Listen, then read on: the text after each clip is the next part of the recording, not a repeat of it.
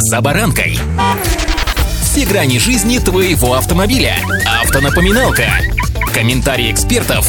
Советы по обслуживанию автомобилей в программе «За баранкой». Конец года традиционно самое время для подведения итогов и составления рейтингов. И я вам предлагаю еще один, но, как вы сами понимаете, не просто цифр ради, а мониторинга для. С вами «За баранкой» Александр Карпов. Здравствуйте. Автомобильные факты.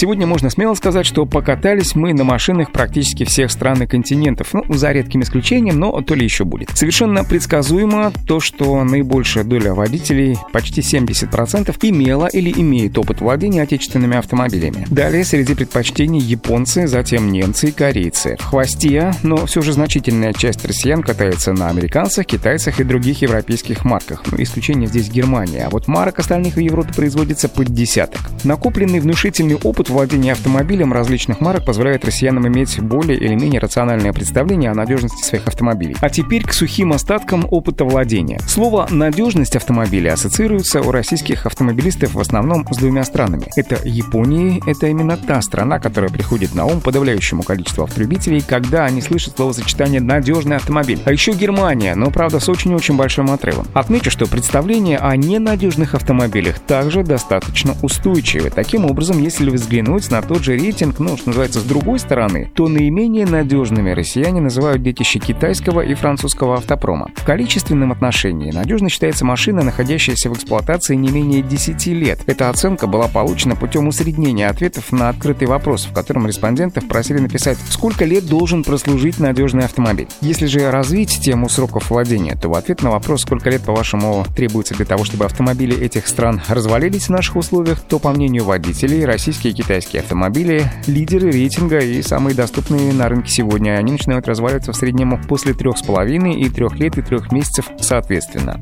Автомобильные факты. Основное беспокойство респондентов вызывают кузовные детали этих автомобилей. Почти две трети опрошенных заявляют о ненадежности российских и китайских машин, назвав кузов наиболее проблемным аспектом. Важными элементами надежности также являются еще и послепродажное, гарантийное и постгарантийное обслуживание. Российские водители привыкли к определенным стандартам и культуре в отношении такого обслуживания. Более половины россиян уверены, что эти стандарты сохранятся даже в случае доминирования китайских брендов, которые, кажется, запланили сегодня все торговые площадки. Почти половина российских водителей считают, что стоимость услуг услуг не будет выше той, к которой они привыкли. Треть отмечает, что стоимость услуг, наверное, вырастет. Еще треть ожидают, что услуги в принципе понизятся по сравнению с той ценой, к которой они привыкли. В то же время значительная часть респондентов не определилась с ответом, почесывая затылок и размышляя, что не знаем, что будет дальше.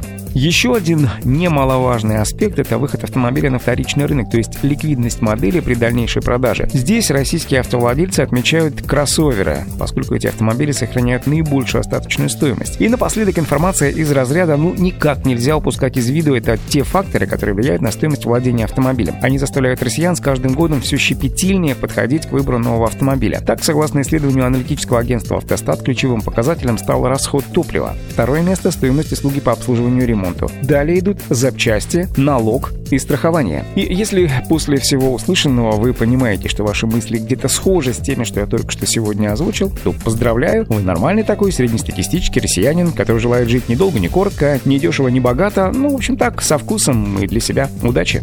«За баранкой»